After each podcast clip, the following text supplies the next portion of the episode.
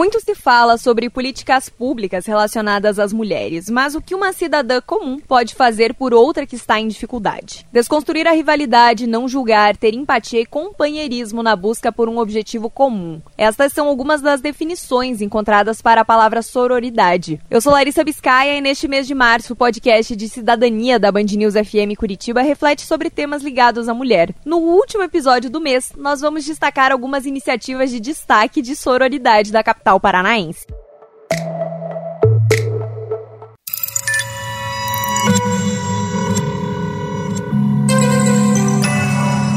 Podcasts Bangerils FM. No Ginger Bar, que é conhecido como bar secreto aqui de Curitiba, você encontra uma série de drinks temáticos. Um deles, inclusive, para pedir ajuda, caso você esteja num date ruim ou numa situação desconfortável de maneira geral. Milena Costa, você é pesquisadora e responsável pela comunicação do espaço. Como é que funciona essa iniciativa? O nome do drink é o Drink Pagu, mas daí a gente coloca algumas opções é, com gelo, sem gelo, e em cada uma dessas opções, a mulher, ela pedindo esse coquetel, ela vai sinalizar que está está acontecendo alguma situação específica, né? Então, a gente observ observou que às vezes é só, só precisa ali de uma certa interferência, né? É, em algumas situações que não estão indo muito bem, assim, de alguém na mesa perguntar se está tudo bem. Aí a gente também tem uma opção de pedido de drink, que é quando a situação já está um pouco mais, uma situação realmente de uma violência mais concreta, digamos, né? Não que outras situações não sejam violentas, mas quando a mulher está se sentindo realmente em perigo é, eminente, assim,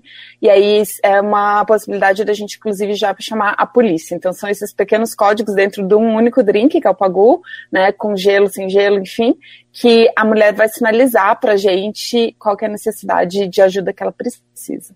E, Milena, como é que vocês sentiram a necessidade de incluir isso no cardápio? Então, essa ideia começou, na verdade, quando a gente estava lendo, né, várias questões relacionadas à discussão de assédio e situações inseguras para mulheres em estabelecimentos noturnos. A gente viu que o debate ele estava bem vivo e era um debate muito necessário. Isso três, quatro anos atrás, mais ou menos, né, que a gente observou essa necessidade. Foi uma maneira realmente da gente é, transformar, né, o bar, deixar o bar como um espaço espaço mais seguro para as mulheres, para que elas se sintam confortáveis em, em sair à noite, para que elas tenham mecanismos de proteção para elas em relação a um, a um encontro, né? Um date que não tá saindo muito bem, principalmente em tempos de Tinder. A gente tem um estabelecimento que ele é muito marcado também por primeiros encontros. Foi uma forma também que nós encontramos de estabelecer um diálogo, né? Com essas mulheres, mantendo realmente um espaço bacana, inclusive pensando que as mulheres podem ir pro bar, beber sozinhas, elas têm esse direito, né?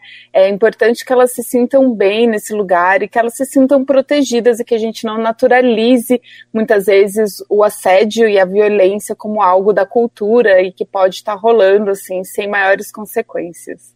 Na semana passada, no episódio anterior, a gente falou sobre pobreza menstrual e a importância de ter um acesso digno aos absorventes, aos produtos de limpeza. Se você perdeu esse episódio, inclusive, você encontra ele nas plataformas. Bom, algumas quadras do Ginger ficam tristando pelo queria, e a Ana Geller, que é a proprietária do salão, arrecada absorventes e distribui para pessoas que menstruam e que não têm condições de comprar. Ana, o que te motivou a dar um start nessa iniciativa? Então, Lari, o projeto ele agora está sendo formalizado, mas é algo presente na minha vida já tem bastante tempo. Sempre buscando levar produtos de higiene, principalmente absorvente, para as pessoas que não têm acesso. Esse ano, formalizando, eu consigo me comprometer com uma doação mensal e também consigo receber doações e direcionar para quem precisa. A ideia surgiu quando eu comecei a ver em notícias que um dos motivos pela evasão escolar feminina, um dos grandes motivos, era o ciclo menstrual. Porque as meninas, na, no, no, início da sua vida menstrual, que não tinham acesso ao absorvente, acabavam ficando em casa. É, quando voltavam para aula, tendo aí perdido três dias, cinco dias, sete dias, não acompanhavam o conteúdo. E se isso se repetia no decorrer de alguns meses, elas acabavam deixando de ir para a escola. Então, tendo esse conhecimento, eu comecei a pesquisar mais e cada vez me sensibilizar mais com o assunto. É, eu sempre pensei que o pouco que eu pudesse fazer já ia fazer diferença na vida de uma pessoa, pelo menos, de duas. E aí, aos pouquinhos, o projeto foi tomando mais corpo e ainda está no início. Eu quero que seja muito maior, mas ele mostra que, que faz sentido, sabe? E Ana, às vezes o termo pobreza menstrual assusta as pessoas. Por que, que é importante falar sobre. Infelizmente, Lari, a menstruação ainda é um tabu. Vejo que quando eu converso sobre isso, eu tive algumas reuniões, conversei com algumas pessoas, autoridades, eles falam: eu não aguento mais ouvir pobreza menstrual, esse termo é tão ruim. Poxa vida, né? Quem tem tudo acha que o termo pobreza menstrual é ofensivo. Então a gente tem que falar mais. E as pessoas que menstruam têm que se sentir à vontade para falar sim, não tem que ter vergonha de, do processo que acontece no corpo mas a gente está vivendo um momento em que isso está começando a ser falado. Eu acho que está muito, muito, muito recente e que a gente tem que discutir mais, questionar mais, procurar mais. Veja-se o, o coletor menstrual. Quanto tempo faz que a gente ouve falar que ele foi difundido? Muito pouco, né? E ele existe há muitos anos. Ele é de 1935 e foi difundido depois dos anos 2010. Então, por que que esse produto não não chegou antes? Porque não a menstruação é um tabu sim. A gente falar em pobreza menstrual, discutir a dignidade menstrual, tirar esse assunto da gavetinha que está lá guardada, para mim é um direito humano. É, quanto por cento da população menstrua? Quem são os menstruadores? E por que, que essas pessoas não têm o direito de viver plenamente? Além de tudo, tem a ver com a higiene da pessoa, é saúde, é saúde pública. Além de olhar para as vítimas da violência e para as pessoas que menstruam, esse podcast traz mais uma iniciativa de destaque, o Dia de Rainha. A Keslin Andrade é coordenadora e voluntária do projeto. Keslin, vocês que atendem mulheres em situação de rua, promovem um verdadeiro Dia de Rainha com direito à refeição, ao banho. Como é que surgiu esse projeto? Então, esse projeto surgiu em 2016, idealizado pela Aline Castro, que é a nossa fundadora. Ele começou com a filha dela, que era uma criança na época. Ela começou a trazer o lanchinho dela da escola para dar para pessoas em situação de rua. E ela ficava comovida, ela falava para a mãe dela: "Mãe, mas como que tem gente que abandona bicho, e como que pode ter gente que abandona gente também? E isso mexeu muito com a mãe dela, que é a Aline, e resolveu fazer uma ação para ajudar essas mulheres em situação de rua. Então, qual que é o objetivo dele? A gente proporcionar um dia de autoestima, de cuidados com essas mulheres em situação de rua, onde a gente oferece um bazar de roupas que elas podem, bazar de doação, né, onde elas escolhem as roupas que elas querem, elas podem provar as roupas, elas podem escolher o que elas querem, né?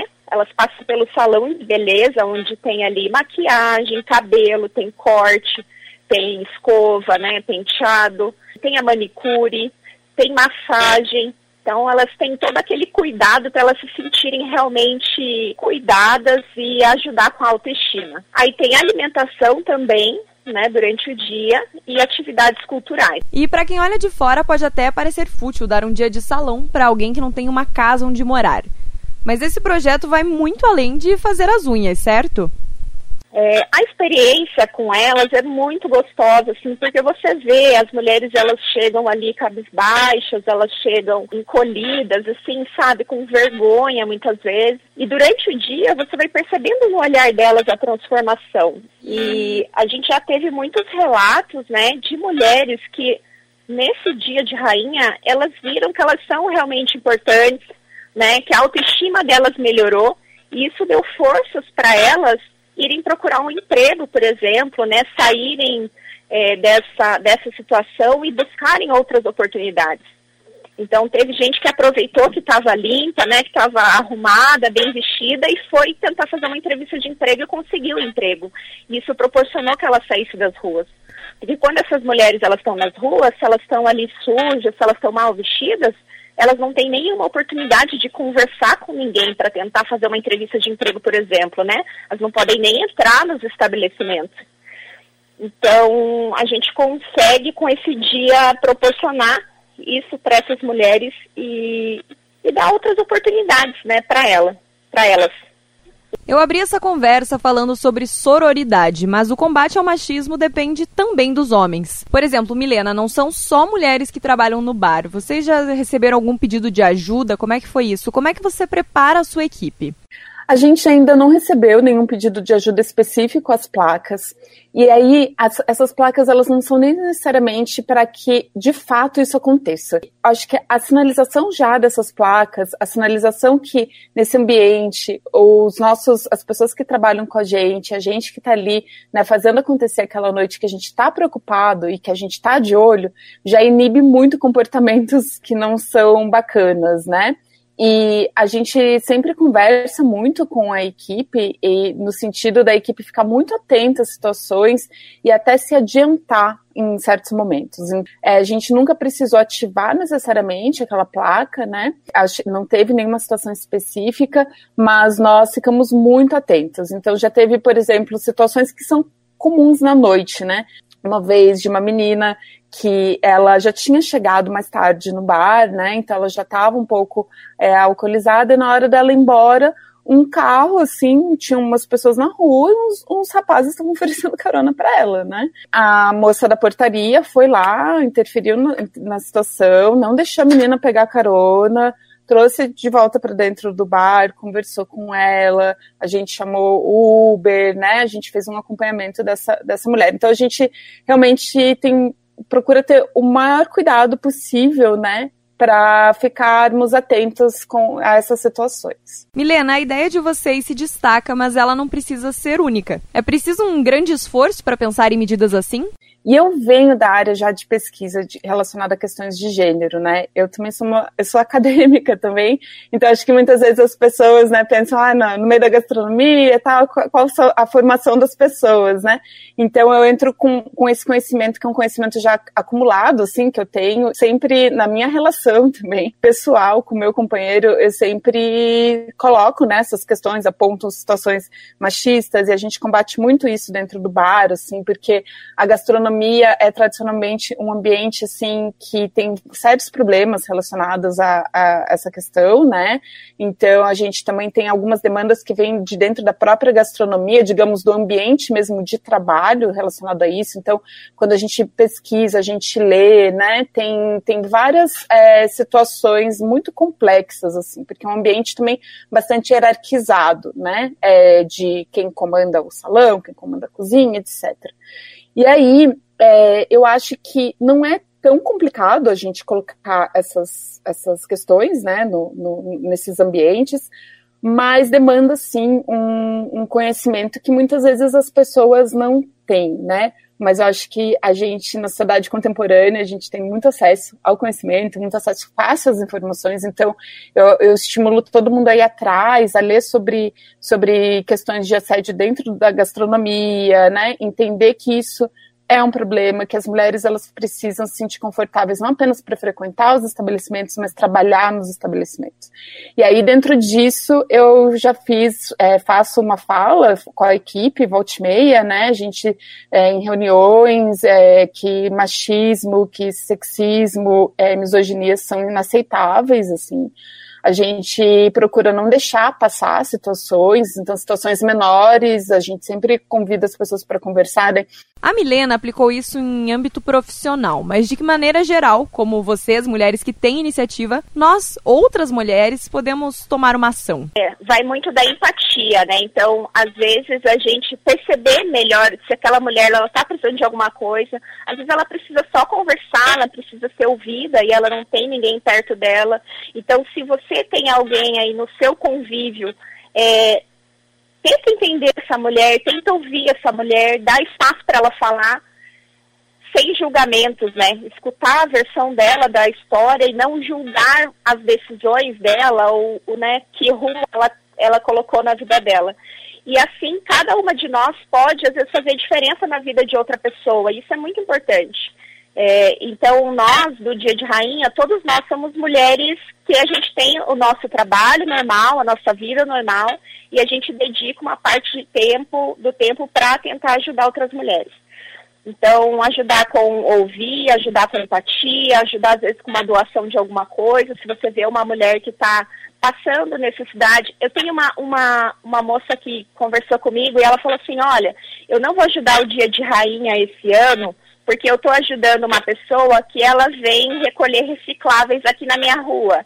E eu sempre observo ela recolhendo recicláveis e eu vou montar um kit de higiene e vou dar para ela.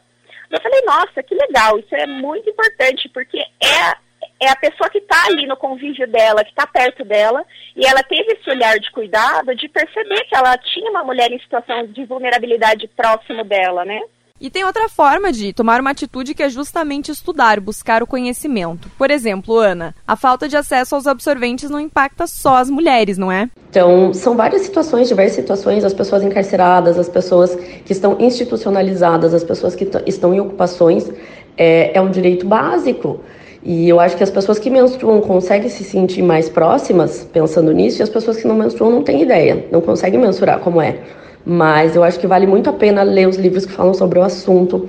Tem um livro muito bom que se chama Presos que Menstruam, é nacional. É, tem alguns documentários que eu consigo pesquisar certinho para você. A situação na Índia também é bastante complicada. As mulheres são afastadas porque menstruam. Então, é, eu me pego algumas vezes corrigindo porque eu falo mulheres e, e eu correto a pessoas que menstruam. Então, mesmo estudando bastante, eu ainda erro nesse ponto. E queria que todo mundo também prestasse um pouquinho de atenção quando fosse falar é, é um processo, né? A gente sempre está evoluindo. Mas é, é, complicado. Se a gente se colocar no lugar do outro, a gente consegue ver que as dificuldades são grandes. Esta foi a série de março do podcast Band Cidadania. Você pode contribuir com o projeto da Ana entrando em contato pelo e-mail todefluxo@gmail.com. Já o projeto da Keslen você encontra no Instagram arroba Dia de Rainha. Em abril, nós vamos falar sobre mentiras. Mentiras sobre a história do nosso país, mentiras que os pais contam para os filhos, mentiras que nós contamos para nós mesmos. Eu te espero lá.